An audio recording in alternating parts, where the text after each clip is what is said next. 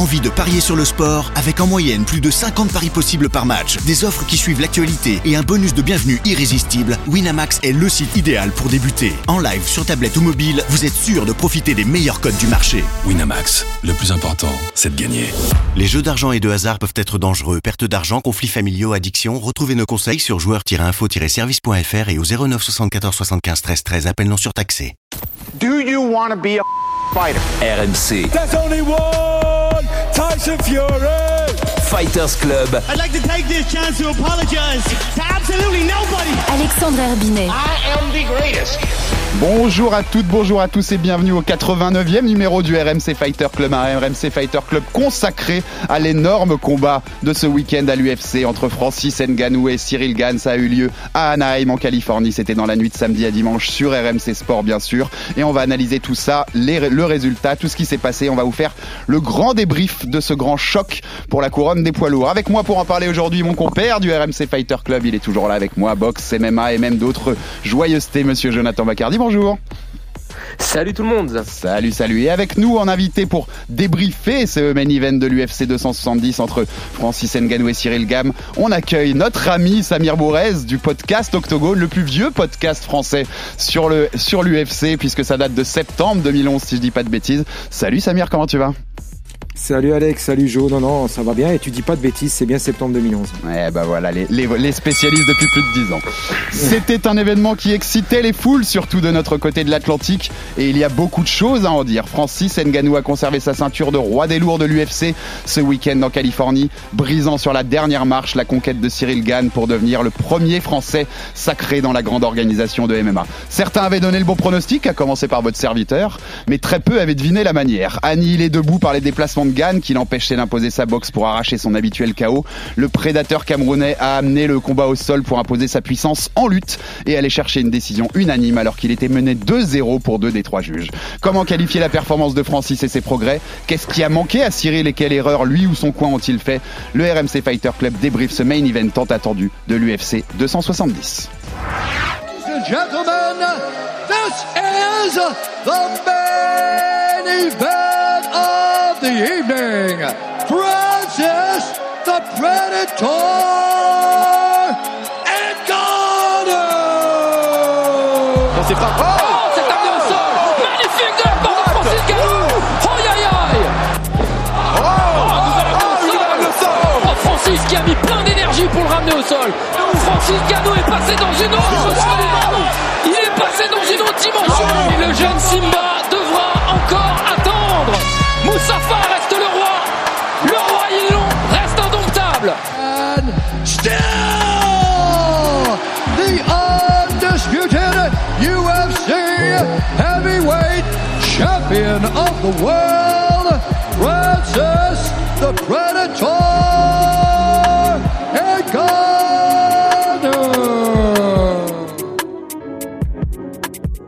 Le MMA français souhaitait entendre And new, mais il a entendu And still, euh, toujours champion Francis Ngannou qui a conservé sa ceinture donc par décision unanime. Alors pour commencer messieurs, avant, avant qu'on rentre dans le vif du débrief technique de, de ce combat qui, est, qui a deux parties, hein, qui a deux histoires euh, dans, dans le combat, on va, on va le voir très vite. Je voulais d'abord qu'on rende un petit hommage à Cyril aussi parce que Cyril, vous l'avez tous vu, dès que dès que le combat se finit, il regarde la caméra et il dit désolé. Déjà c'est c'est très, euh, euh, on est dans l'intelligence de Cyril dont on a souvent parlé, hein, messieurs, parce que il sait qu'il a perdu. Il sait qu'il a perdu. Il, il est pas en train de se Ouais. dire peut-être que je vais arracher la décision sur. Non, non, il sait qu'il a perdu et il sait que les trois derniers rounds n'ont pas été pour lui. Il dit désolé, mais ce que je voulais avant tout lui dire, c'est qu'il a pas à être désolé. On va d'abord l'écouter pour pourquoi il a dit ce désolé et à qui, envers qui il voulait s'excuser. On écoute euh, Cyril juste après son combat. Bah, désolé parce que j'ai l'impression de faire ça pour les gens. Je sais que je le fais pour moi. J'ai une mission dans la vie, c'est prendre soin de ma famille. Euh, je sais que j'ai pas déçu parce que avec même un show, je me rends compte que c'était une, une bonne performance. Félicitations à lui, il a fait exactement ce qu'il fallait faire pour me gagner. Ils ont, ils ont fait exactement ce qu'il fallait faire pour, pour me battre. On a essayé de trouver des solutions. Il est très puissant, on le savait. Il a su en jouer. Ça m'a fatigué aussi. Désolé parce que j'aurais voulu faire la fête avec vous ce soir et je crois que j'ai pas trop la tête à ça. Alors on reconnaît, on reconnaît Joe et Samir, on reconnaît hein, ce, ce, bon, Ouais. ce bon gamin et son qui, qui combat aussi pour les autres, pour donner de la joie à, à tout son clan, à toute sa famille, à, tous ses suiveurs, à tous ses amis, et qui est désolé en fait de ne pas avoir relevé le challenge. Mais comme je disais avant de vous donner la parole, moi, hommage à lui aussi. C'est une, c'est une trajectoire météorite. On l'a tellement répété. Ça fait trois ans et demi seulement qu'il est professionnel. Il a déjà combattu pour la ceinture de l'UFC. Il a grandement contribué ces derniers jours à faire à faire aussi monter le MMA en France, puisque on l'a vu, c'est le résultat du combat est passé aux 20 heures de TF1, messieurs. hein. C'est quand même une marche énorme pour, nos- pour notre sport qui a, été passé. Donc bravo, merci à lui, merci pour tout ce que tu as fait. Et c'est surtout pas fini parce qu'on imagine tous que qui va non seulement continuer, mais qu'il a une énorme chance d'être champion dans le futur. Joe, je commence par toi avant de donner la parole à Samir. On est d'accord, c'est ça arrive à tout le monde hein, dans, ces sports-là, des défaites. Rester invaincu, on n'est pas tous Rabib, hein, euh, clairement. Et euh, rester invaincu, c'est très compliqué. Il va rebondir, il va revenir. Il, a, il, apprend toujours de ses défaites. C'est un gamin intelligent, c'est un bosseur, c'est un, un besogneux. Et il sera champion un jour, hein, Joe. On est d'accord? Oui, alors euh, déjà, je pense qu'on est tous d'accord euh, autour de la table et euh, même hein, l'ensemble des suiveurs du MMA que Cyril sera champion de l'UFC un jour. Il n'y a pas de doute là-dessus. Moi, je suis prêt. Alors malheureusement, en France, c'est pas possible, mais je, suis- je suis prêt à, à, si c'était, il y avait la possibilité, comme par exemple en Angleterre, à mettre un gros billet sur le fait qu'avant la fin de, sa carrière, Cyril aura la ceinture. Après, désolé, bah écoute, c'est normal. Hein, il te le dit ça à chaud. Je pense que lui a senti quand même beaucoup de pression, notamment bah, de la part d'un pays tout entier qui s'est pris de passion, qui a découvert un sport magnifique et qui s'est pris de passion pour un champion qui est Cyril. Après voilà, là, cette défaite là, écoute, elle fait mal, hein. Parce que très franchement, il y avait de la place pour gagner. Mhm. On va en reparler après, mais il y avait quand même la place pour euh, pour aller chercher la ceinture. Euh, mais voilà, tu l'as dit, c'est 10 combats. euh, il a commencé le MMA il y a trois ans et demi. C'est une anomalie. C'est une anomalie que tout ait été aussi aussi vite, que tout ait été aussi rapidement. Moi, franchement, euh, je lui tire mon chapeau. Euh, Ce qu'il a fait, c'est quand même extraordinaire et j'ai hâte de voir euh, la suite de sa carrière. J'ai hâte de voir comment il rebondit. Mais a surtout pas être désolé, notre ami. Samir, c'est comme ça que je voulais te lancer, mais son désolé, il est, t'as l'impression que c'est un peu aussi désolé à tout un pays qui, a découvert, pour certains en tout cas, le MMA avec, euh, avec son, son combat là. Oui, absolument. Comme l'a dit Joe, euh, de toute façon, il a, il a créé un enthousiasme là. euh, Tu pouvais pas faire un pas sur la planète MMA en France sans entendre parler de, de Cyril Gann. Alors on va pas brûler, ah, on va pas brûler pardon ce qu'on a adoré. Euh, Cyril, euh, Cyril a appris. C'est ce qu'on dit souvent, hein, arrivé au title shot, la marge entre le title shot et puis le, le fait d'avoir la ceinture autour de la taille. Tu l'as dit, Alex. Ben ça peut paraître rien, mais c'est un gap qui est gigantesque. Euh, Francis l'a payé aussi, hein, a payé pour savoir aussi ce que c'était que d'avoir un title shot et puis de se casser les dents au dernier moment. Donc Cyril va apprendre de ce combat. Il est jeune en âge octogone et voilà, tout, tout Cyril et tout le clan Gann doit analyser euh, euh, cet échec devant une échéance mondiale. Mais je suis, je rejoins tout à fait, je vous rejoins tout à fait les gars. Et on l'a, on l'a dit dans le podcast Octogone hier. Cyril sera, sera champion un jour parce qu'il y a, y a trop de bonnes choses, il y a trop de talent. Mais, mais il- il est déçu. Alors, il est à chaud, certes, et puis euh, on, on va le voir dans le débrief du combat. Il était pas loin. C'est pas comme s'il avait pris une volée euh, sur les cinq rounds. Il était vraiment pas loin. Euh, On, en parlait en off. Il était à un round, à un round de faire basculer la décision. Donc ça, ça, ça, c'est un prisme encore plus déformant euh, sur sur sur Et, et, et, sur sa décision. Et moi j'ai même envie de dire, peut-être que cette défaite aussi, elle, euh, elle nous donnera encore une meilleure version de Cyril Gann qu'on aurait pu voir. S'il avait Ah été bah. champion là direct, tout était trop facile en fait presque. Et, et tu te dis mais pourquoi continuer à être, enfin tu vois ce que je veux dire, on reste sur ses acquis. Ouais, ouais, ouais. Là, il va devoir se transformer. Là, il l'a compris aussi où il y avait eu des erreurs, où il y a eu des, des choses qu'il a à travailler. Il y a un côté positif comme un côté négatif, Alex. En Mm. fait, c'est que le côté négatif qui est possible, c'est que tu vois, souvent on dit, bah, ce, ce combattant a été exposé. Et euh, c'est vrai que maintenant, bah, euh, le, ce combat contre Francis a mis en lumière une lacune très nette dans le jeu de Cyril. On se doutait qu'il avait cette, cette lacune, hein, euh, parce que voilà, il a commencé le MMA il y a pas si longtemps que ça. Il vient du pied-point, donc on se doutait qu'au sol et en termes de grappling, bah certes, il avait des aptitudes et des facilités ayant gagné ses deux premiers combats à l'UFC par soumission, mais que la lutte, je parle pas des phases au sol, je parle des phases debout euh, au sol, c'est-à-dire toutes ces phases de lutte dans lesquelles Francis a excellé lors du combat de Mhm. samedi soir. Bah la lutte, ça met du temps à s'apprendre, c'est quand même quelque chose de très dur, de très âpre. Euh, tout ce qui est euh, combat au sol, c'est fun euh, qu'on- quand on connaît euh, la morphologie et les, les, les capacités que, et la flexibilité de Cyril, on se doute que le jiu-jitsu ça va aller vite, mais la lutte c'est très dur, c'est très fatigant, c'est très exigeant et on savait que voilà, il avait sûrement cette lacune. Cette lacune a été mise en lumière. Alors le risque c'est que maintenant bah ses adversaires aient découvert le chemin pour battre Cyril, mais le point positif et ça, après, c'est à lui de nous montrer que c'est un point positif, c'est qu'il sait sur quoi il faut bosser. Alors maintenant, bosser en lutte, c'est pas facile.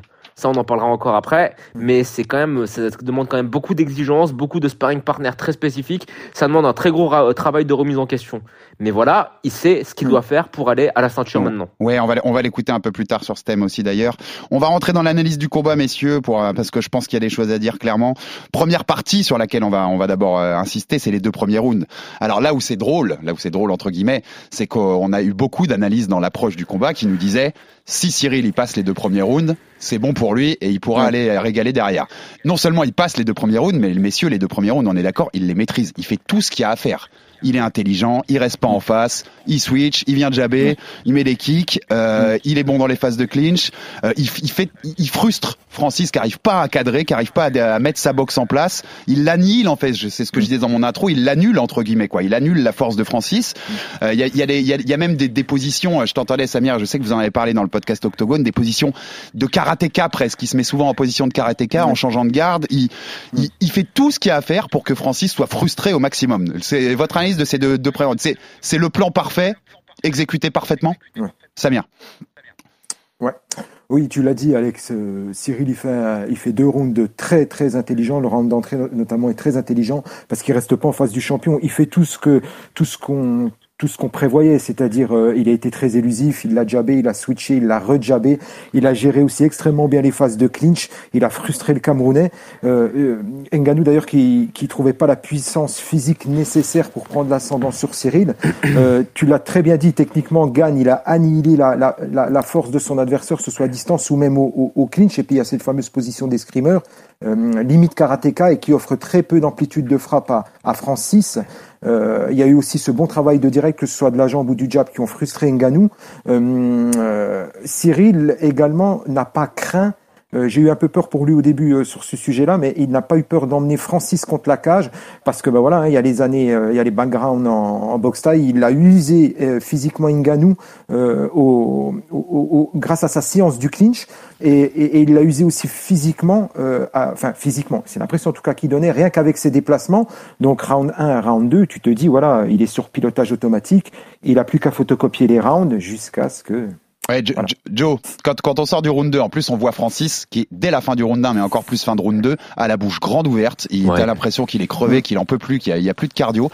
Franchement, en sortie de round 2, tu te dis quoi? Il va, il va, il va cruiser, il va, il est en voyage vers la ceinture, il va ah. faire, il va faire 5 rounds pareils et on va avoir un 5-0 Ouais, on va pas se mentir, on est tous un peu comme avec Cyril, donc à la fin du round 2, j'étais quand même pas tranquille, euh, même si il est vrai que les, les, signaux envoyés euh, sur les deux premiers rounds étaient très positifs. Je vais pas répéter ce que Samir a dit, mais tout a été très bien fait. J'ai peut-être regretté l'absence de, de répétition de low kick de la part de, de Cyril. Je pense que mhm. euh, voilà, et, peut-être aussi euh, qu'il euh, un volume de coups que je trouvais bien, mais je pense qu'il y avait la place, tu vois, d'augmenter un petit peu le débit pour encore plus fatiguer Francis. Mais mis à part ça, ça c'est si on veut vraiment être très pointueux les deux premiers rounds étaient parfaits. Alors euh, oui, en plus quand tu vois la, tronche de Francis quand à la fin du second round, euh, bouche grande ouverte, en train de chercher de l'air, et quand on sait que auparavant Francis a montré qu'il pouvait éventuellement avoir un cardio qui avait tendance à diminuer au fur et à mesure que les rounds avançaient, là tu te dis bah il y a tous les signaux qui sont ouverts, ouais.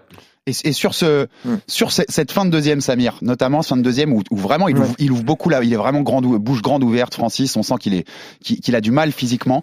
Moi, je me demandais, est-ce qu'il n'y a pas quand même, euh, Joe parlait de volume là, qui manquait peut-être un peu. Est-ce qu'il n'y a pas à ce moment-là, est-ce que Cyril a pas manqué un petit coup de tiens, faut, faut y aller un peu plus là parce qu'il est vraiment mal et que c'est peut-être le moment d'y aller en striking, d'y aller un peu plus fort pour essayer d'aller chercher le, le, gros coup. Qu'est-ce que t'en penses? Ouais, euh, je suis je, suis d'accord avec toi, et c'est même une réflexion que je me faisais sur l'ensemble euh, des, des, deux rounds, notamment le round 2, où voilà, dans le round 1, il a pris la, il a pris euh, la, la, la distance, il a, il a analysé son adversaire, et moi j'aurais notamment beaucoup insisté, alors euh, travail de jambes, je pense qu'il avait peut-être peur un peu de s'exposer, il faudra qu'on parle aussi des blessures aux jambes, aux genoux d'Enganou, hein, qui aurait pu avoir, euh, aurait pu avoir une, on va dire, une influence beaucoup plus, beaucoup plus grande sur le combat. Moi j'ai regretté qu'il jappe pas, parce qu'il est une anglaise, on l'avait vu contre Volkov, on l'avait vu contre Lewis, tu jabbes contre quelqu'un comme euh, comme euh, comme Nganou, ça pouvait sur cette typologie de combat-là apporté, euh, apporté plus de choses, il l'aurait usé, il l'aurait fatigué, il aurait marqué des points et il aurait peut-être semé un peu plus le doute parce qu'on voyait clairement que Cyril voulait pas rentrer dans la mid-zone, hein, dans la zone où tu peux te faire toucher par la puissance d'Enganou. Et là, il a, il a de quoi faire. Il a une amplitude, même si elle était inférieure à celle d'Enganou, qui était suffisante pour le jabber. Pour tourner avec les déplacements, il aurait pu le mettre autrement plus en difficulté que ce qu'il a fait. Je te rejoins tout à fait, Alex. Joe, j'avais une petite question aussi un peu provoque entre guillemets sur ces premiers rounds, mais les deux premiers rounds, quand on voit, euh, quand on voit Francis, en boxe, ne pas arriver à cadrer comme on disait, être, être dépassé par les déplacements de, de Cyril. Est-ce que c'est pas la pire pub possible pour un possible combat de boxe entre ah, entre Ngannou et euh, Fury? Parce qu'il se ferait détruire hein. si, si, si, Cyril si Cyril lui fait ça, j'imagine même pas ce que Tyson euh, s'amuse avec lui quoi. Mais, euh, les gars, de, de toute manière, peu importe, avant même le combat, moi, je te disais, euh, Francis repart les pieds en avant euh, sur un brancard s'il le monte sur un ring. Tu l'as dit, c'est vrai. Fury. Tu sais à quel point je pense que Tyson Fury est un talent générationnel que moi, pour moi même, je sais que ça fait hurler beaucoup de gens, mais en termes de talent pur, il est même meilleur que Mohamed Ali. En termes de, je te parle pas en termes d'accomplissement, mais de talent pugilistique, pour moi, il y a, y a bah, pas, il y a pas d'équivalent à Tyson Fury. Mais euh, là, le fait qu'il gagne, Francis, c'est dans de la lutte, c'est la pire des choses qui pouvait lui arriver pour sa carrière de boxe. Oui, ouais, parce que et puis je t'ai dit, tu mm. vois, tu vois quand même qu'il y a des grosses scoristes qui pardonneraient pas contre des contre des vrais ah, euh, des, des vrais cadors. Euh, il se ferait ouvrir en 10. Mais même même même même face à de, de Fury. Hein. Ah ça oui, mm. ça y prend. Hein. ah oui oui oui. Il y a que le banquier de Fury qui veut le voir. Euh, il y a que le banquier de Denganou qui veut le voir euh, affronter Fury, ça c'est Exactement. Là, là, là, il a un grand sourire lui le banquier si ça se fait. Ça on est d'accord. Mais les, les gars, juste pour pour finir sur ces deux premiers rounds de de, de Cyril, moi le regret général que j'ai, c'est qu'en fait, oui, il domine les rounds, il fatigue Francis, etc. Mais je trouve qu'il le touche pas assez au final. Il le touche pas assez durement. Mhm. Parce qu'il y avait largement la place de d'entamer encore un peu plus la jauge. Alors il le touche, euh, il y a deux, deux trois fois il le touche, etc. Mais je pense que vu l'avantage qu'il avait dans la maîtrise, dans la gestion de, de son allonge, dans son ce qu'on appelle le, range, c'est-à-dire à savoir rentrer, sortir, comment se, servir de, de la longueur de ses jambes et de ses bras, je trouve qu'il y avait largement de quoi un petit peu plus le toucher et mettre de l'argent un petit peu en banque pour les rounds suivants. Oui, oui, je pense. Euh, dans, quelle mesure il n'a pas surcraint la puissance de, de, de Francis hein? Oui, c'est ça aussi. Il y a ça aussi. Il y a mm. ça aussi. Mm. Ça doit, ça, ça joue forcément puisque tu veux pas, tu veux pas non plus prendre le risque de, de, de finir les quatre, les quatre fers en l'air, quoi, parce que on sait aussi ce qu'il a dedans. Mais notamment, c'est pour ça que je te demandais ça, moi, Samir. Sur la fin du 2, tu sens quand même qu'il est attamé physiquement. C'est peut-être le moment d'y aller un peu plus, où il y a, il y a un peu moins cette crainte et tu peux peut-être essayer de lui faire mal. On passe quand même à la plus importante euh, partie de ce combat analysé, je trouve. C'est la deuxième, c'est la seconde partie, bien entendu, les trois derniers rounds, et notamment à partir de, de ce, ce takedown, cet amené au sol dans, dans le troisième. Alors c'est à peu près au bout d'une minute dans le, dans le troisième round. Euh, Cyril envoie un high kick, un, front, hein, euh, le, coup de pied devant, et puis et puis Francis lui ramasse la jambe, le retourne, le slam au sol, et là on est parti pour pour pour une masterclass de lutte, ce qu'on n'attendait pas du tout de la part de de la part de Francis.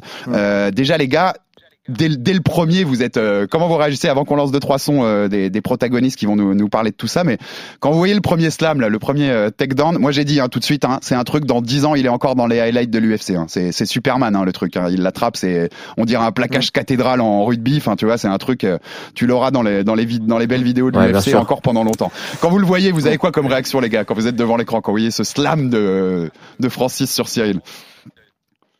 Bah, bah, on, est, on est, on est sur le cul. La hein. bouche grande ouverte. Hein. La bouche grande ah ouverte, vas-y Samir. Ouais, le, le, le, bruit que ça fait, t'as as tout. C'est-à-dire que tu t'y attends pas, t'as la, la, la, projection qui est toute beauté. En plus, tu vois un bébé comme Gann s'envoler dans le ciel d'Anaheim et puis retomber sur le tapis. Et t'as ce bruit et tu te dis, waouh, il s'est passé quoi? Et, et, là, euh, et, et, non seulement il y a ce move-là, mais il, recommence et il recommence et il recommence encore.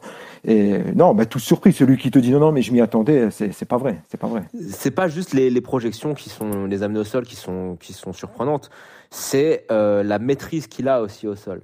Euh, on va parler après, je pense, Samir, ça sera son petit bonbon. On va parler du mm. sweep, euh, de la garde, de la mm. demi-garde. Ah oui. Euh, mais c'est surtout en fait la stabilité dans les positions dominantes que Francis a pu avoir. dans le side control, il y a rien qui bouge, il y a tout qui est bien fait. Il ramasse bien la tête de Cyril pour éviter à Cyril de sortir. Quand il prend, il passe de la demi à, à, la montée. T'as l'impression qu'en fait, il prend, il a été suivre un séminaire de Demian Maya et qu'il a fait répéter exactement à, de A à Z toutes les étapes. C'est-à-dire, je vais vais extraire ma jambe, je vais faire un petit pas, et puis je vais rabattre les jambes de Cyril, je vais prendre la montée de, de- en suivant toutes ces étapes-là. C'est surtout l'ensemble de ces progrès au sol qui m'ont qui m'ont estomaqué pas juste la Ouais. lutte t'as l'impression que le mec il a il a pris vraiment euh, euh, il a pris il a mis vraiment euh, tu vois son son bleu de chauffe et qu'il a fait du grappling grappling grappling grappling quoi On, on va, on va rentrer bien. Vas-y, vas-y, Samir. Euh, Excuse-moi, juste, les- je, je rejoins Jo, les, les, les chemi- le cheminement au sol qu'il a eu était logique. Tout ce qu'il faisait, c'était logique. Il y avait une continuité au sol qui était logique et tu sentais qu'il y avait une vraie, une vraie continuité dans, dans, dans, dans son travail. Alors, euh, au final, c'est un smart move, hein, ce qu'il a fait euh, Ngannou, parce que sur tous les plans, on a vu qu'il était inférieur à Cyril. Et je dirais même que Cyril avait, euh, voilà, on, on pensait à un plus gros cardio, mais surtout une plus grosse technique. Et cette lutte et ce grappling a permis plusieurs choses. Ça a nivelé le cardio, parce qu'il l'a vidé. Euh, il a vidé Ah ouais. Cyril. Ça a récupéré les rincé. points perdus qu'il avait perdus euh, dans les rounds 1 ou 2 euh, grâce au striking de Cyril. Ben, il a récupéré ses points, Francis. Et puis, ben, il a rincé Cyril aussi moralement. Donc, euh, ouais, c'est c'est opération tout bénef hein, pour, euh, pour Francis. Bon, on va, on va continuer cette analyse de, de, de- voilà de ces, ces phases au sol que- qui étaient inattendues. Hein, on va pas se cacher. Enfin, c'est pas du tout le scénario qu'on qu'on attendait tous. Ouais. Euh, mais avant ça, je voulais vous faire écouter. Ça va être notre première petite polémique. Mais quand on arrive au très haut niveau, je disais en préparant l'émission, c'est dans les détails que se que se niche le diable. Et là, c'est les détails qu'on va essayer d'analyser sur pourquoi pourquoi Cyril n'a pas pu ramener la ceinture, alors que comme vous disiez tous les deux, il était clairement pas loin. Déjà, quand tu mènes 2-0 au bout de deux rounds, t'es- t'as plus qu'un round à gagner hein, normalement, et la ceinture, elle, arrive à Paris. Donc on va écouter l'inter-round entre le deuxième et le troisième round. On est dans le coin de, Cyril Gann. On a donc Fernand Lopez, son coach, ancien coach de, Francis Nganou, qui lui donne ses conseils. On est à 2-0. Donc moi, dans ma tête, pour mon esprit, il y aurait rien à changer. Tu lui dis continue comme ça pendant que le, le combat change pas. Mais Fernand, il va lui dire quelque chose. Et quand on va, après avoir écouté son son, on verra ce que ça a pu changer. On écoute Fernand, ce qu'il dit à Cyril entre le deuxième et le troisième round. La elle est sur les jambes. C'est quand tu vas rentrer un gros high kick, un gros middle kick, ensuite les bras vont passer.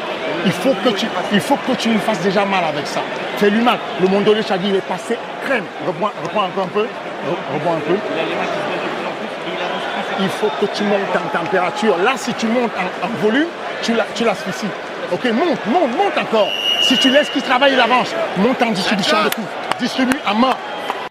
Alors la fin de son, si vous avez bien écouté donc sa- son discours, la fin, je suis assez d'accord parce que c'est un peu ce qu'on disait avant. En fin de round 2, monte de volume, là, il est asphyxié, essaye de, de voilà de lui faire mal parce que parce qu'il est il est mal au niveau du cardio et tout ça. Mais la première partie, mets un high kick, ça va ouvrir les points. Mets un high kick ou un gros middle kick. Le premier high kick que tente Cyril au troisième round. Donc c'est ce gros front kick. J'ai vérifié en revoyant le combat, c'est le premier qui tente après ce conseil-là, et c'est là où Francis lui attrape la jambe, le slam, et, et on est tous d'accord, c'est le basculement du combat. C'est-à-dire qu'on bascule d'un combat où Francis est dominé à un combat où il a trouvé la solution. Donc la question polémique, elle est là, messieurs. Je te lance Joe en premier. Erreur énormissime de Fernand Lopez ou pas? Sur ce point-là précis, pour moi, non, parce que euh, on ne peut pas à ce moment-là se douter Hmm. que d'une part Cyril va envoyer un, un, un, un kick aussi sloppy. Enfin, euh, pour moi, euh, Cyril il nous a quand même habitués à mieux euh, sur ses coups, qui partent de manière plus sèche, plus plus engagée, euh, qui ne permettent pas à son adversaire de l'intercepter. Et euh, rien ne laisse penser, on peut, personne ne peut savoir que Francis va être capable de ce move-là, à savoir attraper la jambe et projeter Cyril au sol. Donc pour moi, ce conseil, à la rigueur, ça reste un conseil de, stri- de striking qui permettait à Cyril de rester à distance, de se servir de son allonge et de sa technique superlative par rapport à Francis. Donc euh, autant il y aura des choses à dire après, à mon sens, mais là sur le coup, je pense pas qu'on puisse vraiment euh, blâmer Fernand parce que personne n'aurait pu penser que Francis soit capable de faire ça. Samir, ton analyse, je pense que Joe a raison sur cette partie-là, mais il y a quand même un côté, on, l'a- on a sous-estimé Francis un peu, on a sous-estimé ce qu'il était capable de faire ou pas Bah, la faculté de Francis, d'adaptation de Francis et de le pouvoir de changer de Francis. Alors on va revenir après. Il y a plein de choses qui se recoupent. Hein. Les- le, le fameux je le connais par cœur, etc. Sauf qu'il y a trois ans et demi, je crois quatre ans qui s'est passé depuis, Oui. euh, depuis que Francis a quitté le MMA Factory. Donc il y a eu alors j'aime pas trop ce mot-là, mais ils ont sous-estimé peut-être la capacité d'adaptation Francis. Après moi, plus que le plus que le kick, euh, il a raison quand il dit qu'il faut mettre du volume, mais mettre du, du volume avec les points, notamment faire du in and out, c'est-à-dire faire monter un peu le turbin, mais accélérer la cadence, mais sans se livrer avec un kick, parce que le même conseil, s'il a un lutteur en face de lui, il lui donne pas. Après, plus que le, le, le- le- la technique qu'il lui demande euh, d'utiliser, euh, qu'il lui demande d'utiliser, il y a mon téléphone qui sonne, pardon. Plus la, la, la technique qu'il lui demande d'utiliser, c'est euh, moi, c'est plutôt l'ambiance, c'est le coaching d'urgence que Fernand Lopez a mis sur Cyril, euh, qui est à revoir parce qu'il l'a poussé, il l'a mis dans l'inconfort. Euh, et, c'est plutôt, c'est plutôt ça moi qui me dérange, c'est cette situation d'urgence dans laquelle il le met et qui ne se, qui ne se, bah, qui ne se justifiait pas là à ce moment du combat. Oui, oui, bien sûr. On va écouter donc on, on après ce premier takedown, donc on, on a aussi cette impression. Moi, j'avais cette impression. Je me disais que sur le premier takedown, mais ça se trouve, il a mis toute son énergie dans ce takedown là, Francis, et puis et puis euh, voilà, il a, il a il a fait un peu all-in en tentant un truc, mais il y revient, il y revient encore pendant ce troisième, et puis il revient au quatrième, et puis il revient au cinquième. Il use mentalement, physiquement, Cyril, et il a trouvé sa solution et il y va. Alors on va écouter ce que Cyril au micro de, de RMC Sport juste après le combat. On lui a demandé bien sûr s'il s'attendait à ce plan de à ce plan de, de Francis Ngannou qui a surpris beaucoup d'observateurs. On écoute euh, Cyril Gann. Très clairement, c'est exactement ce qu'il fallait faire. Qu'il joue avec sa puissance, qu'il fasse que qu'il fasse qu'il puise un peu avec son poids sur moi. C'est exactement ce que j'aurais fait si j'étais à sa place. Il a fait exactement ce qu'il fallait faire. Frustration parce que bon ben la plupart des gars face à lui tombent sur des KO, tombent sur des choses comme ça. Moi j'ai prouvé que je savais voir, que je savais que je savais faire des choses aussi. On était à à ça de le faire taper sur la clé de talon. Enfin une grosse frustration, enfin, vraiment. Donc il dit et il l'a répété en Mmh. conférence de presse, ils disent qu'ils s'y attendaient, Ouais. enfin qu'ils y pensaient en tout cas. Euh, les gars, qu'est-ce que Ouais. vous, qu'est-ce que vous pensez de cette analyse-là? C'est s'ils le savent, c'est qu'ils l'ont mal préparé, tout simplement? Joe. Mais bien sûr, mais bien sûr, parce que déjà, euh, moi, quand je te dis, euh, personne ne pouvait penser que Francis soit capable de faire ça. euh, c'est surtout dans la, la- la fluidité technique euh, de l'amener au sol qu'on peut dire ça. Après, rappelez-vous ce qu'on disait hein, quand dans les multiples épisodes qu'on a enregistrés. Euh, je pense que toi comme moi Alex on a assez mis euh, l'accent et le point le, le- on a assez souligné les progrès énormes que Francis avait montré en lutte face à Miocic. Alors certes, c'est juste sur une séquence de 5 secondes où il défend le single leg et prend le dos de, de Miocic, mais ça euh, je pense qu'on a euh, bassiné les gens avec le fait que c'était des progrès qui montraient qu'il y avait un travail énorme qui avait été fait. Mm. Je pense que oui, si on a peut-être un reproche qu'on peut faire à, à Lopez, moi je parle pas du high kick, mais c'est simplement de pas avoir assez préparé Cyril en lutte, en sachant que juste ces progrès de 5 secondes que Nganou avait montré contre Miocic, ça aurait dû leur mettre la puce à l'oreille. Ouais, bien sûr, bien Vu que ça nous l'a mis à nous. C'est, évident. Samir, qu'est-ce que, qu'est-ce que, qu'est-ce que tu penses de tout ça? Bah, euh, alors c'est toujours moi ça, ça, ça, me, ça me dérange toujours de parler après coup parce que c'est facile de réécrire Bien sûr, totalement, après. on est d'accord. Et- Effectivement, mais mais tu peux pas tu peux pas donner tort à Joe sur ce qu'il dit. Voilà, on parle des progrès lutte, on s'est beaucoup arrêté sur euh, sur euh, euh, Rico Verhoeven, etc., etc. Mais voilà, euh, ça c'était c'était du training camp. On n'est pas on n'était pas là pour voir. Or le factuel, c'était ce qu'il avait fait contre Stipe. Sprolé Stipe, on parlait, Joe, t'en as parlé plusieurs fois, toi, de la prise de dos juste derrière, ce qui montrait déjà à l'époque contre Stipe qui avait qui avait cette fameuse fluidité au sol, cette continuité au sol dont je parlais. Et ça, effectivement, peut-être qu'ils l'ont pas, qu'ils l'ont pas assez travaillé de leur côté. Euh, ça, ça fait partie de façon des raisons pour lesquelles, euh, pour lesquelles euh, tout, s'est cassé la figure. Hein. Je veux dire, euh, quand on, quand on veut réparer, il faut savoir d'où vient la panne. Ça, c'est incontestablement une des pannes techniques du combat, euh, en plus des pannes de, de coaching, de, de entre guillemets psychologique euh, que, que, que Fernand a mis euh, autour de Cyril. On reviendra peut-être dessus, mais c'est indéniablement, il y a eu, il y a eu, euh, le boulot a pas été complètement fait. Voilà, on va a- dire comme ça. Joe, Joe, Joe, Est-ce qu'on on en parle maintenant de la clé de talon ou pas on, va y aller, on va y aller très bientôt. Mais ouais. avant, Joe, je rappelle aussi, mais pour nos auditeurs, ceux, ceux qui ont été fidèles des derniers numéros, ils l'ont entendu aussi. On avait reçu aussi euh, Christian Mpumbu, tonton, qui Oui. s'était entraîné à Montreuil avec, avec Francis ces dernières semaines et qui nous disait, les gars, au sol, il y a des progrès. euh, Vous avez, vous êtes peut-être pas prêts si on le voit en action. Et voilà, le, le fait est qu'on l'avait jamais vu dernièrement en action parce qu'il restait pas assez longtemps dans l'octogone, donc on n'avait pas de, on n'avait pas de, de visuel de pour savoir vraiment euh, à quel niveau étaient ses progrès. Et on l'a vu. Une petite stat que j'ai vu passer quand même qui qui vous montre voilà ce qu'a fait Francis au sol pendant ce combat par rapport au début de sa carrière. Euh, il a réussi plus de takedown et de temps de contrôle au sol dans ce combat que dans ses 13 premiers combats UFC réunis. Ouais, mais euh, ça c'est énorme. Il y a- Mais il y a juste, plus sur un seul sais, combat. Vas-y, vas-y, Joe. Par rapport à ce qu'on a pu entendre euh, dans les multiples débriefs qui ont déjà eu lieu, je pense, euh, on en parlait avec Samirov, mais c'est Mm. que c'était pas du tout prévu de la part de Francis euh, d'employer un, un game plan avec autant de lutte. Je pense que ce qui s'est passé, très sincèrement, c'est qu'il a senti qu'il était débordé. Par Cyril sur les deux premières rounds.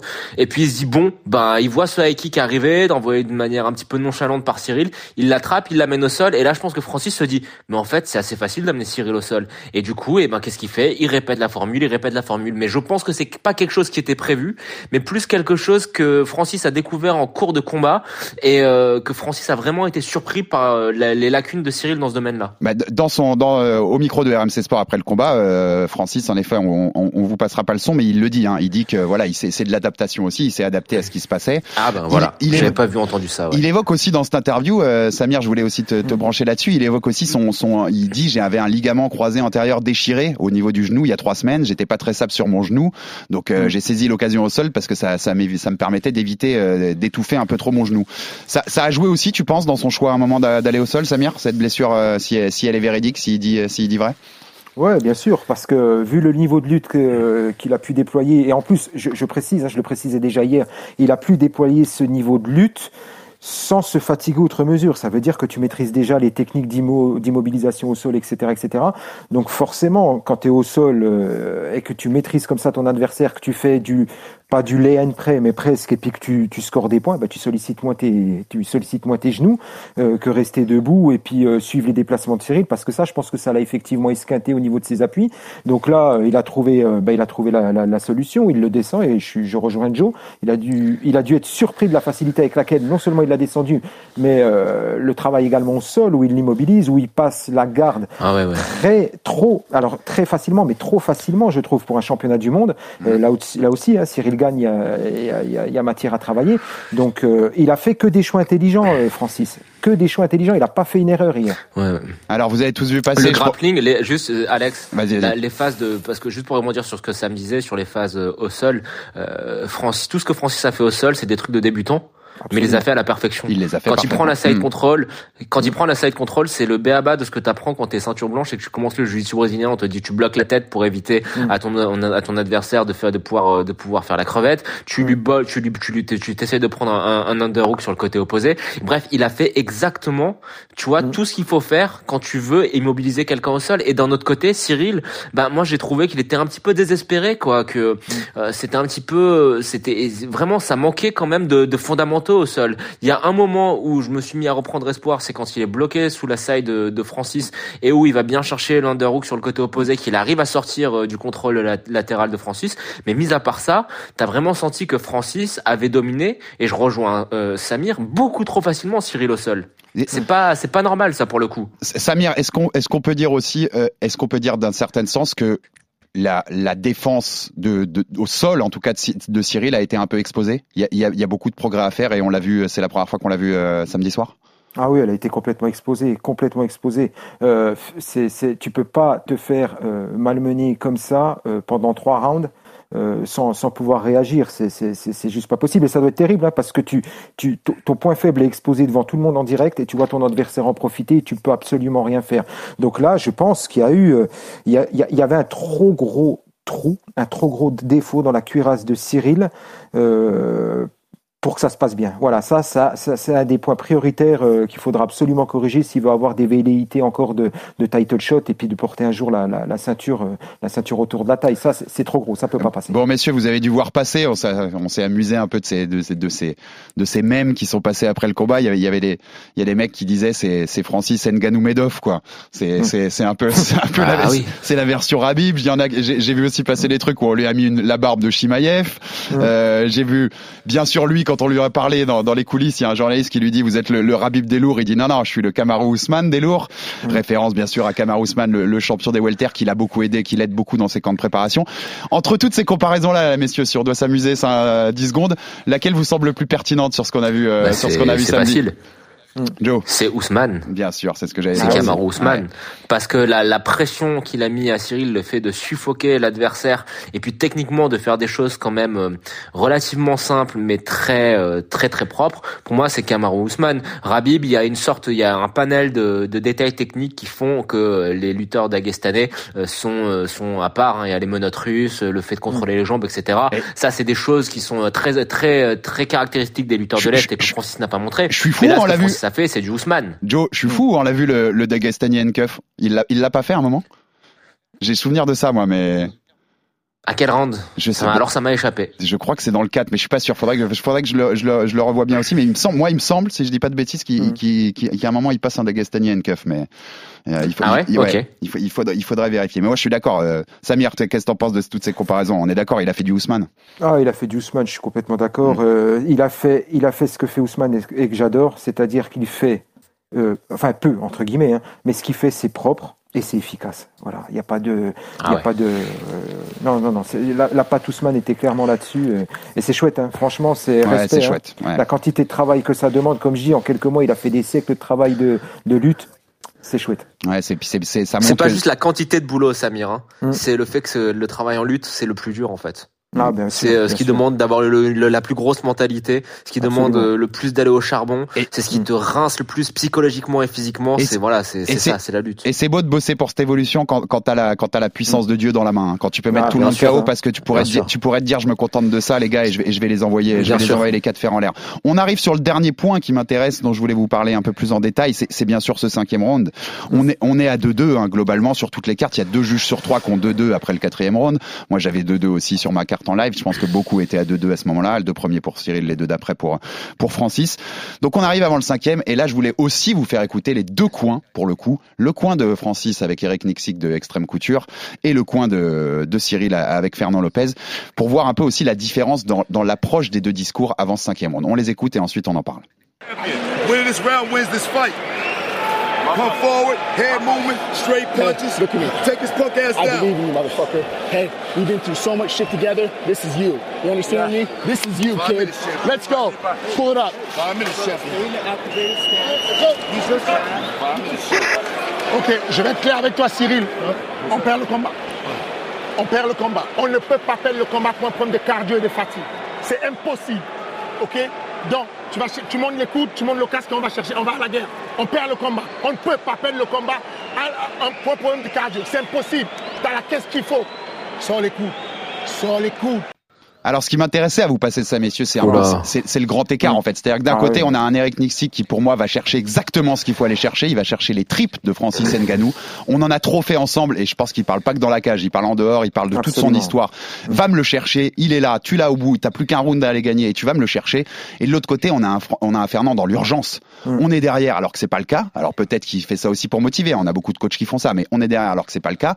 Tu peux pas perdre sur le cardio. Moi, dans cette phrase, tu peux pas perdre sur le cardio. J'entends aussi même peut-être inconsciemment, la façon dont il avait perdu avec Francis contre Miocic trois ans avant, pour la, pour la ceinture, enfin euh, presque quatre ans avant maintenant. Il a perdu comme ça. Il avait perdu à cause aussi de ce cardio qu'avait pas Francis à l'époque. Et t'as l'impression qu'il a pas envie de revivre ça. Et surtout pas contre le mec qu'il a, euh, euh, sur lequel il a dit depuis des semaines, je le connais par cœur. Je le connais Ouais. par cœur et je sais comment il est. Finalement, t'as pas su comment il était puisqu'il t'a proposé autre chose que t'attendais pas. Et t'es en train de perdre pour les mêmes raisons que t'avais perdu contre Miocic. Que- Quelles analyses vous faites? J'ai Je trouve, Ouais. pour résumer, sans faire de bashing ou quoi, que d'un côté, que le- les discours est beaucoup plus marquant et efficace du côté d'Eric Nixik que peut, sûr. que peut l'être celui de Fernand Lopez à ce moment-là. Samir. Bien sûr. Ouais. Euh, tu tu l'as dit. Alors, on peut pas perdre sur le cardio. J'ai envie de dire trois points de suspension contre lui. Parce que je pense que là-dessus aussi, ils l'ont, ils l'ont sous-estimé. Euh, moi, je suis complètement d'accord. hein. Et il n'a pas entouré son combattant. En fait, il y en a un qui a rassuré son combattant. Euh, Eric Nixik et puis euh, Dewey Cooper, eux, ils ont rassuré leur combattant.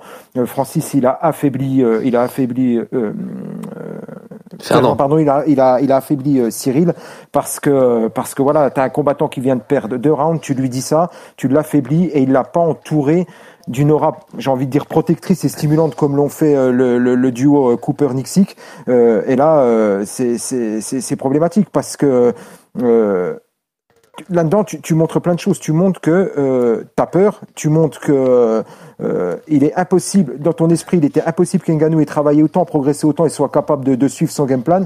Et, et là, euh, c'est, pas possible. Tu, tu mets pas le sentiment de confiance dans, dans, dans la tête de ton combattant. Qu'est-ce que tu veux faire? Tu te mets à la place de Cyril qui est rincé, qui est physiquement mort. Euh, et tu, je veux dire, s'il avait encore un doute, tu lui, tu lui enlèves le dernier doute, c'est-à-dire tu lui dis on perd le combat et tu l'envoies euh, charbonner comme ça au round 5. Qu'est-ce qu'il espérait que Cyril fasse? Qu'est-ce qu'il est Moi, c'est Ouais. la question que j'aurais envie de lui poser. C'est qu'est-ce que tu espérais qu'un discours pareil, alors qu'en face, c'est voilà, on a traversé trop de galères, on a confiance en toi, tu as fait le taf, vas-y, euh, c'est, c'est, tu vas à la guerre avec un discours comme ça. Le discours de l'autre côté, à part finir de fragiliser Cyril, euh, et sans faire de bashing vis-à-vis de Fernand, hein, mais, mais moi, Ah, qu'est-ce qu'il, qu'est-ce qu'il attendait euh, du- d'un tel discours? Bon, et toi, Joe, qu'est-ce que qu'est-ce que tu dis sur ce sur ce thème-là là? On me dit pas mal de pas mal de choses que je pensais, mais il y a quand même une chose moi qui m'a le, le plus dérangé. Le premier quand il dit on peut pas perdre sur un problème de cardio. C'est quand même très facile de dire ça quand t'as passé deux rounds en dessous d'un monstre comme Ganou, à être euh, plaqué, immobilisé euh, dans des phases de dans des phases de sol. Ça te vide ta jauge. Ça, euh, Sam comme moi en pratique, euh, je peux dire que tu passes ne serait-ce qu'une minute sous le side control de, Francis ou même sous la montée de Francis, t'as, t'as- ça c'est épuisant. D'ailleurs, tu vois bien à la fin du quatrième round que il y a un moment, il y a un plan qui est qui est très très très très très très très marquant, c'est que tu vois Cyril sous la montée de Francis et tu vois la tête, c'est pas la même tête du Cyril qu'on a l'habitude de voir, c'est une tête quasiment un petit peu euh,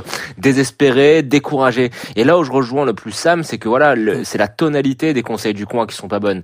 Là, tu devrais avoir un mec qui lui dit, euh, qui d'une part euh, a un message plus positif, parce que tu sens nettement que Cyril a besoin d'encouragement, d'un mec qui ne panique pas, parce qu'encore une fois, comme on l'a répété, il y a deux rounds partout, et c'est au cinquième round que tout va se décider. D'ailleurs, on le verra quand les juges vont donner leur carte. hein. Il y a euh, deux, deux fois 48-47 pour Francis. C'est Ah, dernier round qui a fait il la est gagnable. hein. Le combat, il est gagnable sur le dernier Bien round, hein. sûr, il est gagnable à ce moment-là. Mais moi, surtout, ce qui me dérange le plus, outre l'attitude, le manque de positivité, c'est que je pense que l'ego de Fernand Lopez, qui euh, était pris dans sa guerre contre Francis, lui a fait qu'il a manqué de lucidité. Et la lucidité, qu'est-ce que ça aurait été? Je sais pas ce que vous en pensez, les gars, mais c'est plutôt de donner des conseils techniques Mm. à Cyril pour éviter de, de répéter au cinquième round ce qui s'est passé au troisième et quatrième, à savoir éviter de prendre un gros takedown, éviter de reprendre euh, des, des minutes de contrôle sous Mm. euh, en étant sous Francis, mais voilà, lui donner des, des vrais conseils techniques, lui dire je sais pas moi, bouge un petit peu plus. À Fr- Fernand c'est un lutteur, de lui dire voilà le- les deux premiers, euh, les, les amener au sol, il va les faire, il va il va entrer sur tel côté, sur tel côté, sur tel coup, des choses qui soient pratiques et qui soient plus de l'ordre technique. Mais pour ça il aurait fallu que Fernand garde la tête froide. Et là j'ai l'impression euh, que euh, il en a fait une guerre d'ego, qu'il a pensé avant tout, c'est des mots un peu durs que j'ai, hein, mais qu'il a d'abord pensé à lui, à Fernand Lopez et pas à son combattant. Et c'est du, moins l'impression que j'ai euh, euh, quand j'écoute ses, ses conseils. Après, euh, on a une chance, c'est que Fernand va rentrer des États-Unis et que c'est pas quelqu'un qui fuit les questions et qu'on aura toutes les réponses sur ces thèmes-là. Mais là, de prime abord, j'ai l'impression que c'est ce qui s'est passé. Non, et je pense que moi je partage un peu l'analyse, c'est-à-dire que sans une nouvelle fois, sans, sans du tout enfoncer Fernand, parce qu'on on sait aussi tout ce qu'il a fait, tout ce qui- tout ce qu'il apporte à ses combattants. Mais moi, l'impression que j'ai en entendant cette phrase, c'est impossible de perdre sur le cardio. J'ai l'impression, c'est de la psychologie un peu de comptoir, mais j'ai l'impression que la vraie phrase qu'il dit, c'est on peut pas perdre contre ce mec-là de cette Ouais, façon-là et de cette façon-là aussi, ouais, de cette façon-là comme ça, alors qu'on l'avait pas prévu, on peut pas perdre comme ça face à lui. Et que c'est un peu le storytelling qui revient derrière. Je peux pas, je peux pas reperdre contre ce mec-là de cette façon-là, quoi. Donc, euh, je sais pas ce que vous en pensez, euh, Samir, mais ce que t'en Il y a penses, ça, mais il y a ça, il y y a un peu de ça sans doute, mais euh, voilà. On arrive aussi sur le, le- un élément important de ce cinquième round, c'est la clé de talon. Alors la clé de talon, elle a un peu fait parler parce que en sortie, donc euh, en, en sortie de, de, de combat, Cyril dit, il était à deux doigts de taper sur la clé de talon. Euh, quand tu revois les images, il paraît jamais vraiment en grand grand danger, euh, Francis notamment, enfin même sur son visage, tu vois pas qu'il y a un moment où il, il me paraît pas prêt d'abandonner à un seul moment. Euh, Joe, on en a parlé pas mal et Samir aussi en, en off, hein, hier hier même dans le podcast Octogone avec toi Samir. Euh, Qu'est-ce que Joe, qu'est-ce que tu peux nous dire sur en quoi elle est mal verrouillée, en quoi voilà, en quoi cette clé de talon, alors qu'il avait déjà, il a déjà fait des soumissions sur clé de talon, euh, au moins une, euh, Cyril. En quoi ça, en quoi ça pouvait pas passer à ce moment-là dans cette position-là? Est-ce que tu peux nous l'expliquer Alors, euh, la, la chance que tu as là, Alex, c'est que euh, moi je pratique le, le, le sol et Samir aussi, donc on va pouvoir donner notre avis euh, tous les deux. Et euh, il s'avère que moi, mon petit péché mignon, c'est tout ce qui est clé de jambe. C'est ça me ça me rend ça, ça m'obsède. Voilà, je sais pas pourquoi, mais c'est mon truc. Donc là, je peux te dire que euh, à mon tout petit niveau, moi j'ai un super prof qui s'appelle Julien Casier, qui est le professeur de la, la Gracie Barra, et qui à chaque fois nous dit euh, la clé de talon, c'est pas une clé de talon, c'est une clé de genou. Et c'est vrai en fait quand tu regardes, euh, ça s'appelle clé de talon, mais le but c'est de faire sauter l'intégralité du genou de ton opposant. Et que pour réaliser une clé, de- une clé de talon, tu dois faire une chose primordiale, c'est dominer couvrir, contrôler le genou de ton adversaire. Et là, tu vois parfaitement que dans cette position-là, euh, Cyril ne, ne, ne, contrôle pas le genou de Francis. Francis, d'ailleurs, a un très bon premier réflexe, c'est qu'il écarte les deux jambes de Cyril qui sont autour de son genou pour justement libérer son genou. Donc à partir de là, ça sert à rien de s'exciter, ça sert à rien de forcer comme un bonnet. Tant que tu as perdu ce que les, ce qu'en anglais on appelle la, la knee line, la, la, ligne du genou, il y aura pas de, il y aura pas de, il y aura pas de clé de talon, il y aura, il y a rien qui va passer. Et moi, de le voir s'acharner comme ça, j'ai trouvé ça un petit peu dommage parce que je pense que ça lui a pris un peu d'influx parce que l'énergie, ça lui voilà, bouffe de l'énergie, de hein. l'énergie. Mais surtout pour rien. Il y, avait aucune clé. Il y avait rien. Francis n'allait jamais Absolument. taper. Personne ne tape jamais là-dessus. Il y avait rien du tout. Et surtout, ce qui m'a le plus surpris, c'est que dans la position dans laquelle ils sont, alors ça, ça va parler à, à tous les gens qui pratiquent le sol, euh, c'est que Francis a sa jambe qui est droite. Ok? Et pour terminer euh, cette une, une une clé de talon dans cette position qui est une position bah, ça s'appelle une 50-50, tu vois 50-50, euh, tu dois impérativement d'une part euh, finir la clé en étant sur une épaule parce que comme ça sur le cul euh, tu t'as aucun mouvement de levier et tu dois avant tout envoyer ton bassin au niveau du genou, qui contrôle le genou. C'est pas juste forcer comme un bonnet sur le talon, c'est aussi envoyer le bassin, parce que comme on l'a dit, une clé de talon, c'est avant tout une clé de genou. Mais surtout, tu, à partir du moment où ton adversaire en position de 50-50 a la jambe qui est droite, il y a très peu de chances que la clé elle passe. Il faut que le genou ait un angle. Et là, de le voir s'acharner sur une, la jambe droite de Francis, je savais, enfin, il y a, y a, rien, il y a, y a, rien qui allait passer, d'autant plus que Francis a bien défendu. Ce qu'il aurait fallu faire, mais après, encore une fois, c'est beaucoup plus facile de, de, mmh, de dire ce qu'il faut faire, alors que dans l'action, c'est très difficile. Surtout avec la, la rigueur, fatigue. Essayer. Ouais. Mais c'est ça, c'est pour ça que je m'en veux même pas. C'est à la rigueur essayer de, de, pousser la jambe de Francis pour lui donner un angle, pour que le genou soit un petit peu en, en pour que la jambe soit un petit peu en équerre, et là réessayer de la finir. Mais après, encore une fois, c'est beaucoup trop facile pour ma part de parler euh, mmh. derrière le micro euh, en, en, à, à, posteriori. Cyril, euh, je pense que sur le moment, il, il a pensé que c'était un bon move. Moi, je dis pourquoi pas. Euh, je suis pour euh, les tentatives de clé de talon à tout bout de champ, mais là, malheureusement, c'est l'exécution qui a pas fonctionné. Et je pense que Samir en dira plus sur la Kimura, mais c'est comme sur la Kimura, malheureusement. Euh, Cyril a eu l'impression qu'il était capable de le finaliser sur la Kimura, mais il y avait, à mon sens, zéro chance que cette Kimura passe. Samir, est-ce que tu veux rajouter un truc technique sur cette sur cette tentative de clé de talon? En plus, comme on disait, c'est un qu'il se vide, il se vide la jauge d'énergie. Alors pareil, hein, c'est très facile à dire derrière le micro. On est on est bien d'accord. Hein, et respect à tous ceux qui rentrent dans la cage de toute façon, mais qu'il se, vide, il se vide l'énergie et qu'il en a il en a plus pour la fin de combat. Après ça, quoi, que de toute façon, il a plus. Et je vous cite parce que ça m'a fait rire, mais j'ai vu passer un tweet ce matin qui m'a fait rire sur cette clé de talon. Il y a un mec qui a tweeté il... Francis a marché de Douala à Porte de Clignancourt à pied et tu veux lui faire une clé de talon.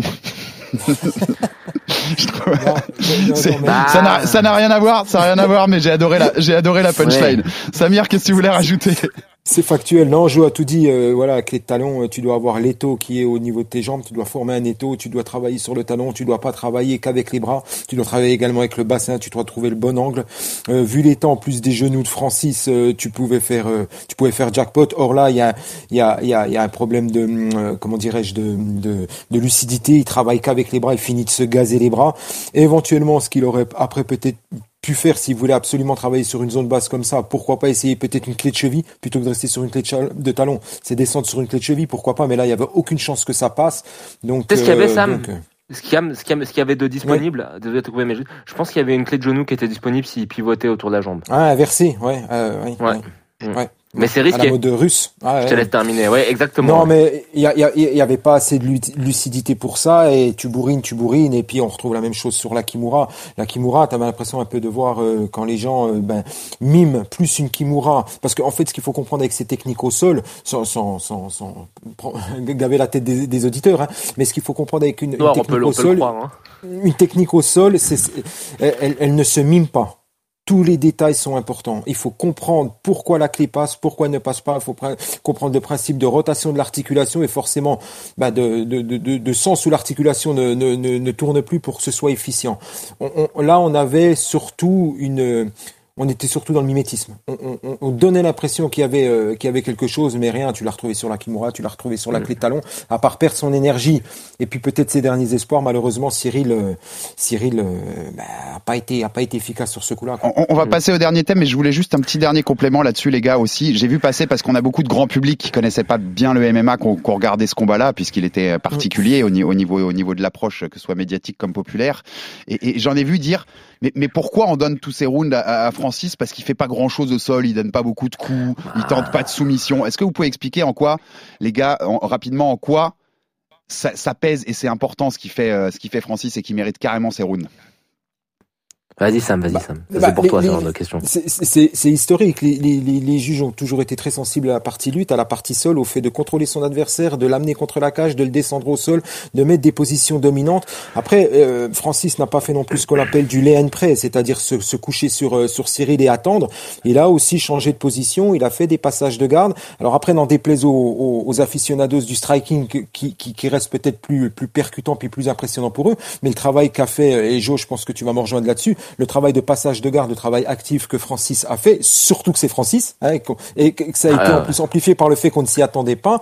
Il a été actif, il a saupoudré ci et là de ground and pound, et, et ça c'est c'est c'est c'est c'est l'histoire de l'UFC. Euh, Tu as eu des des tu as eu des historiques euh, comme euh, Tito Ortiz, tu as eu Randy Couture, là je parle, euh, hein, tu as eu Randleman, tu as eu des des gens qui étaient spécialistes du travail au sol, des, des Ken Velasquez.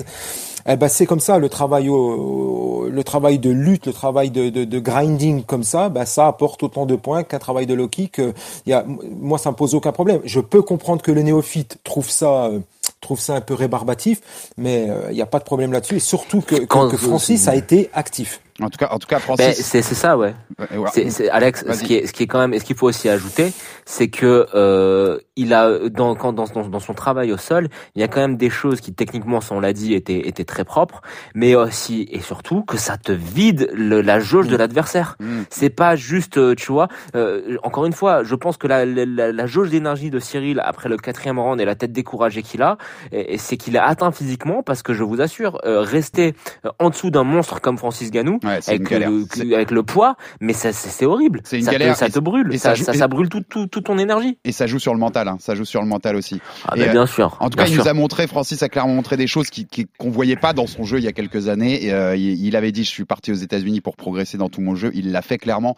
Et moi, ce que je soulignais aussi, au-delà, au-delà de tout ce qu'on disait sur, sur, sur Fernand et sur, et sur tout le storytelling qu'il y a eu autour, je pense que les journalistes et les journalistes français en premier lieu, on a beaucoup trop posé la question à Francis sur son ancienne relation avec, euh, avec Fernand Lopez. On n'a peut-être pas assez posé la question sur sa nouvelle relation avec Eric Nixik parce que c'est Ah, c'est celle-là, celle-là qui fait toute la différence en Non, fait. mais- Et, et en restant pour ça, Samir, il faut que tu nous parles en, en, en une minute, rapidos, Oui. mais du renversement qu'il fait dans ce cinquième round. C'est un bonbon Ah technique où il contrôle le bras, il contrôle le poignet de Cyril, et puis il fait une feinte, il ouvre sa jambe, il ouvre sa garde, et quand Cyril tombe dedans, bam, il, il relâche la jambe, il sweep et il le retourne. Explique-nous en une minute ce, ce renversement, à quel point ça prouve les progrès techniques de Francis.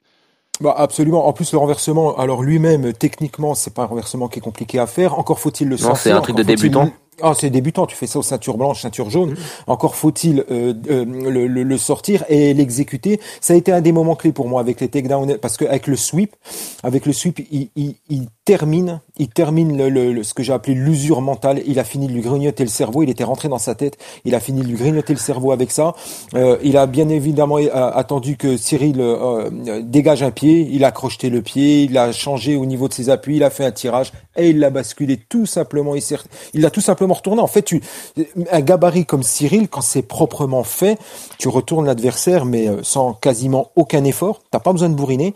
Et, et, et là. euh, moi, je l'ai mis comme moment clé. Peut-être au même titre que le takedown qui a fait beaucoup de bruit et puis qui a fait sursauter tout le monde. Au niveau du sweep, pour moi, il l'a, Ouais, il l'a juste terminé. Je sais pas ce que t'en penses, Joe, mais c'était regarde, euh, Ouais, regarde ouais. ce que je suis capable de Ouais. faire et sans forcer. Mais c'est c'est c'est un scissor sweep de débutant, mais fait à la perfection ça, de, A à Z. C'est comme encore une fois, j'ai répété, c'est comme s'il avait pris euh, un, un, un livre, tu sais, euh, qu'il avait été sur WikiHow, comment sweeper son Ouais. adversaire. Il y a étape 1, étape 2, étape 3, étape 4. Il avait tout bien respecté à la lettre et voilà, ça donne ça. Non, mais Mais il- écoute, il, était, on il que le était, féliciter, hein. il était prêt, les gars. Il avait les protections de genoux à la lutte Ah ouais. sénégalaise. Il était, il était, il- Francis, il était Ah, prêt, était prêt pour y aller. Et je pense qu'il doit savourer, sans déconner, je pense qu'il doit savourer encore plus sa victoire comme ça que Mm. par un chaos euh, classique à la, à la. Sur- surtout, Bah, je- surtout face à son ancien coach. Et si vous écoutez les, les commentaires américains, euh, Daniel Cormier d'ici, il était en extase hein, devant, devant ce qu'il faisait. Euh, lui qui adore les gros qui luttent, euh, il était en D'ailleurs, ex- il était en extase devant, devant Francis.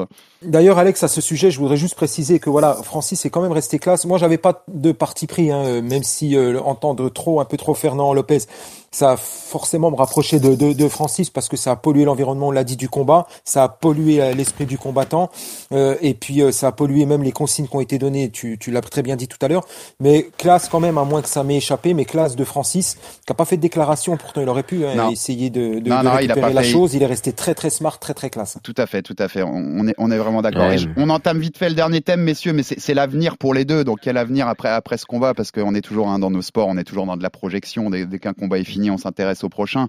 Euh, on, on- on parle d'abord de- rapidement de Francis. On en a parlé dans nos deux dans nos deux émissions euh, précédentes. Euh, bien sûr, il était en fin de contrat, hein, vous le savez tous, à, à l'U- à l'UFC. Donc il, il finit son contrat avec la ceinture de champion. Il y a la clause automatique du champion qui fait que il doit euh, trois combats ou une année à l'UFC. Ouais. Sauf que euh, il veut pas combattre sur les mêmes euh, salaires, donc 500 ou 600 000. Là, c'était 600 000 dollars le salaire fixe. Il veut plus combattre sur les mêmes euh, salaires, et on le comprend. hein. Quand on voit, par exemple, aujourd'hui, est sorti l'info que Anthony Joshua pourrait s'écarter pour Tyson Fury, pour laisser Tyson Fury et Alexander Usyk s'affronter, et qui prendrait près de 20 millions d'euros Ouais. pour ne pas combattre. Pour ne pas combattre, je comprends un peu l'énervement d'un Ouais. Francis.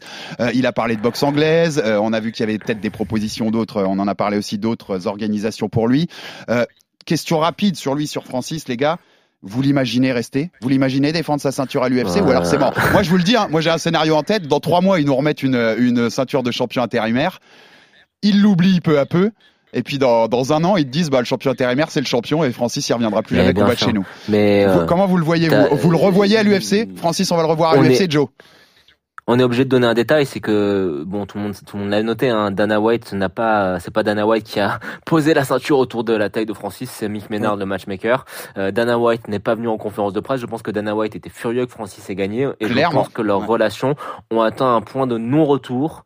Euh, le Fr- Francis et son manager ont l'air d'être assez sûrs d'avoir trouvé un trou dans cette clause de champion et d'être capable justement de ne plus combattre jusqu'à décembre 2022 et après d'être libéré du contrat de l'UFC. Moi, écoute, j'ai du là, ouais. mal à les voir euh, rester à l'UFC, euh, même si on a déjà vu des combattants se rabibocher avec Dana White, mais euh, ces combattants pour se rabibocher avec Dana White, la seule condition, c'est que le pay-per-view, on aura les chiffres bientôt, c'est que le pay-per-view ait bien marché. Et historiquement, Francis n'a jamais été vraiment un très très gros vendeur de pay-per-view. Yes. Si euh, le conflit avait été avec un Masvidal, Nate Diaz ou ce que tu veux, quelqu'un qui vend des pay-per-view, je pense que là, il y aurait peut-être eu une issue. Je pense que les gens euh, de l'UFC se seraient mis à table avec Francis et auraient essayé de trouver une solution. Mais euh, là, je pense que les relations ont atteint un point de non-retour. Je pense aussi que Dana White parfois a montré qu'il pouvait être une vraie tête de mule. Quant aux revendications de Francis, je les trouve somme toute assez légitimes parce que même s'il est populaire, etc., Daniel Cormier, je pense pas que, mis à part ses combats avec John Jones, il ait vendu énormément de pay-per-view non plus. Et il me semble qu'il a pris quasiment 3 millions pour défendre sa ceinture au Madison Square Garden contre Derek Lewis. Donc on peut comprendre aussi la position de Francis. Ouais, bien sûr. Samir, tu, tu, les- tu, tu le vois comment son avenir? Moi, j'ai, moi, Bah. j'ai, un feeling qui, qu'on le reverra plus, mais ou qu'on le Alors. reverra sur un ring de boxe ou dans une autre organisation et qui viendra sur le ring ou dans la cage avec sa vieille ceinture de l'UFC autour de la taille, en mode Alors, chambrage. bien évidemment, moi, moi, je souhaite revoir Francis Ngannou à l'UFC comme tous les Clairement, clairement. et je lui souhaite encore plus de faire un maximum de de- de- d'oseille.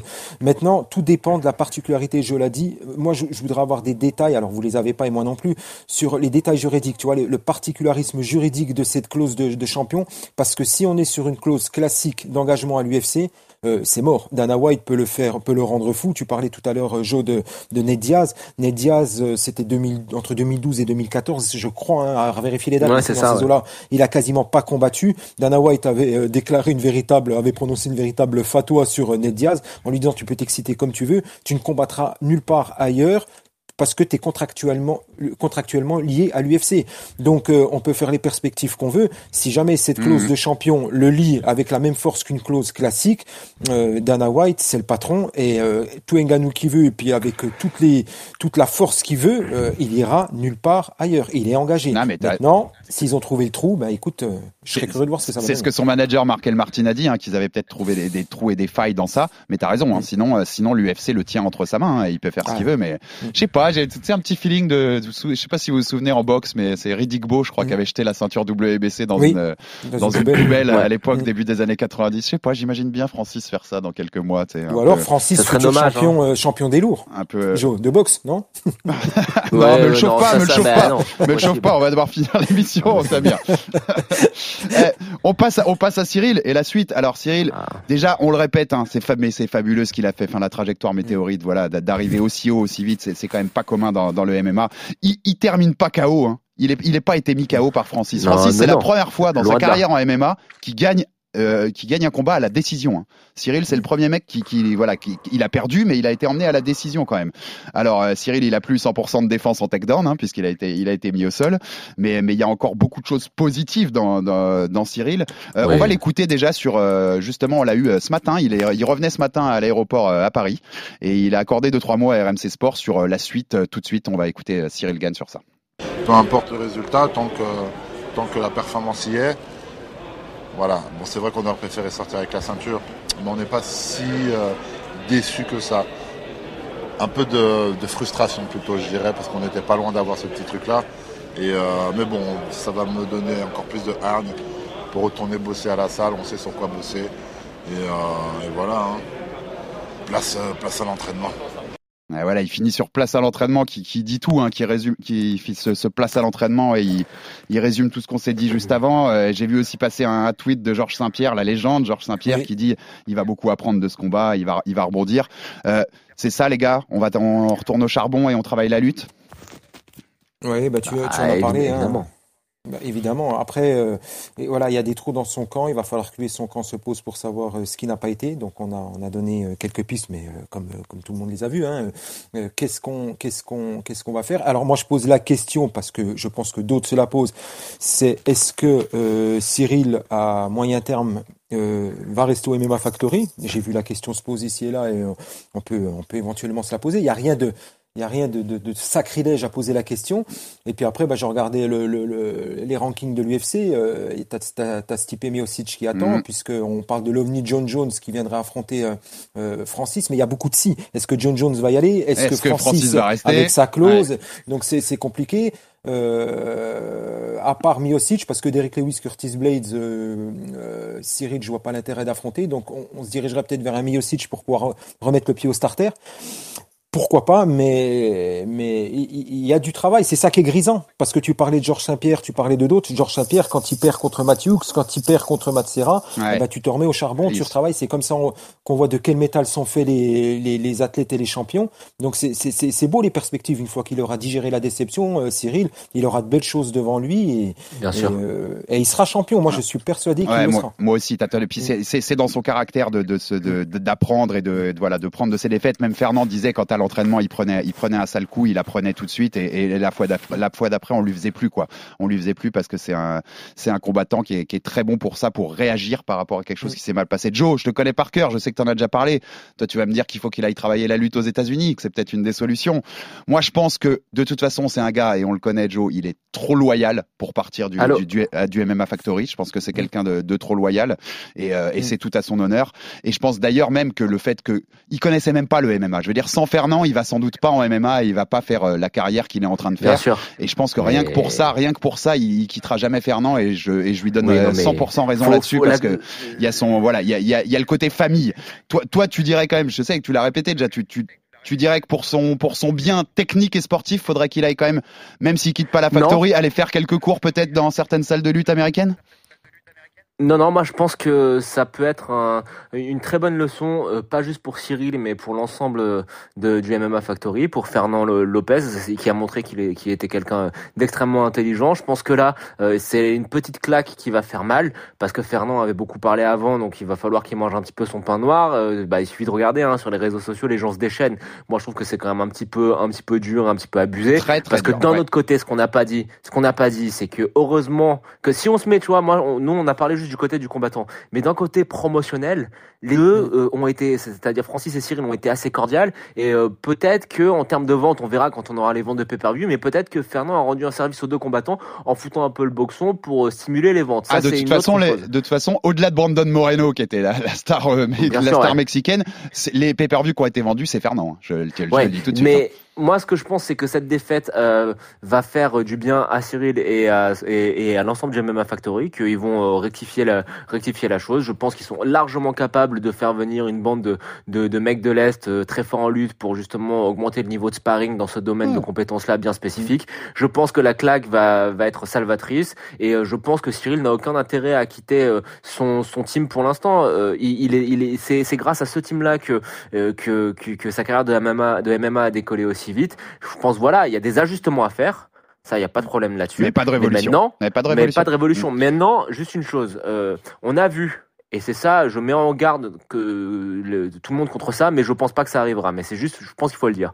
On a vu des entraîneurs avec des élèves un petit peu surdoués, un petit peu stars, un petit peu trop se mettre en avant. Je vais donner l'exemple du, de l'entraîneur de, de Ronda Rousey, euh, Edmond Chabazian, et de l'entraîneur de Conor McGregor, John Kavanagh, qui- qu'on entendait beaucoup, qu'on voyait beaucoup en conférence de presse, qui donnait beaucoup d'interviews euh, par rapport aux entraîneurs classiques. Ça a été un petit peu le cas de Fernand, et ils ont jamais été euh, capables de se remettre en question. Donc moi, j'espère que Fernand Lopez et le, MMA, et le Factory n'auront pas cette trajectoire-là. J'en doute. Je pense qu'on est en présence de gens très intelligents, Ouais, ouais, ouais. qui sont très lucides.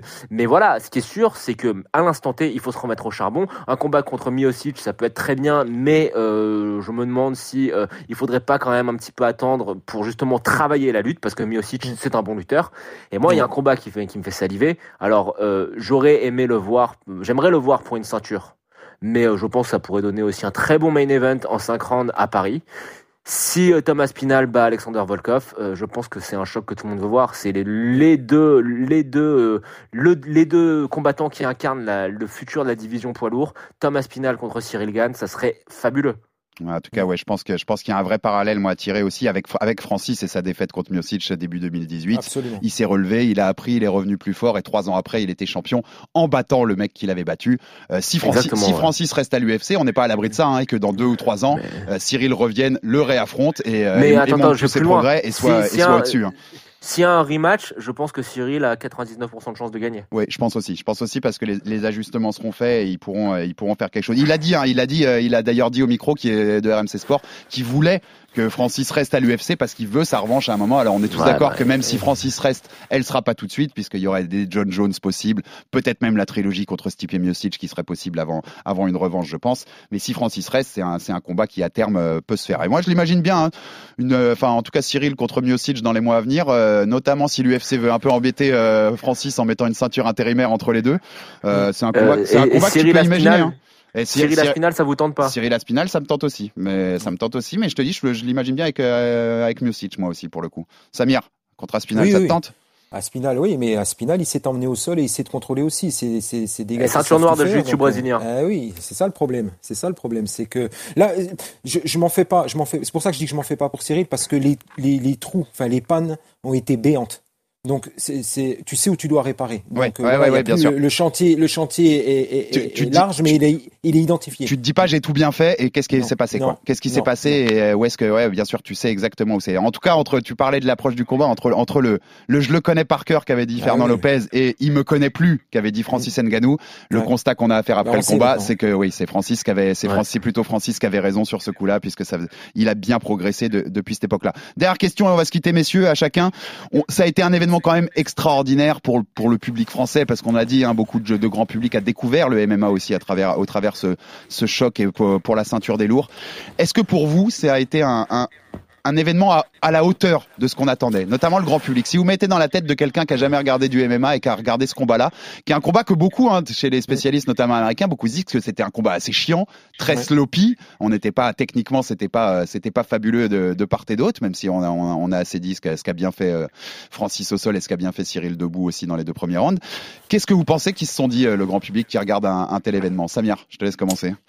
Grand public il s'est dit que c'était euh, super que le MMA c'était euh, le sport euh, le nouveau sport de combat qu'il fallait suivre en France en 2022 et puis voilà et puis t'as la presse généraliste t'as la presse sportive t'as tous les plateaux qui l'ont fait. J'ai donné cette anecdote dans le podcast. Moi j'ai mon fils au lycée. Il me dit tout le monde regardait tous mes copains regardaient la conférence de presse d'avant combat entre Ngannou et et, il me dit alors que d'habitude ils savent à peine ce que c'est que l'UFC donc moi j'ai des collègues qui m'en ont parlé. J'ai des gens qui ne suivent pas l'UFC qui m'en ont parlé. C'est mission accomplie. Ça a été une super super belle promo.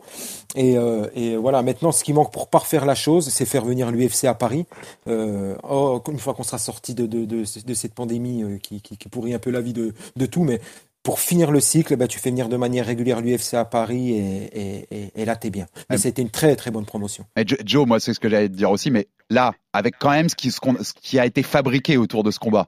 Tu, euh, tu fais un premier événement UFC dans quelques mois à Paris et tu mets Cyril Gann en main event, euh, il y, a y du monde, hein. et pas forcément que des spécialistes Ah de, et pas forcément que des spécialistes de MMA. Mais bien sûr, mais ça, euh, c'est fabuleux. C'est encore une fois, c'est pour ça que Cyril, euh, je reviens à ce qu'on disait au début, mais euh, Cyril n'a pas à être désolé. Ah. Euh, c'est incroyable comment en une carrière aussi météorite, il a Mm. fait avancer de cinq étages euh, le, le développement du MMA en France. Donc euh, c'est c'est fabuleux, c'est fabuleux. On a eu la chance d'être contemporain de ça, euh, de voir les débuts de, de- Pour, du pour un mec qui fait du sport de France, combat, pour un mec qui fait du sport de combat depuis 7 ans. hein.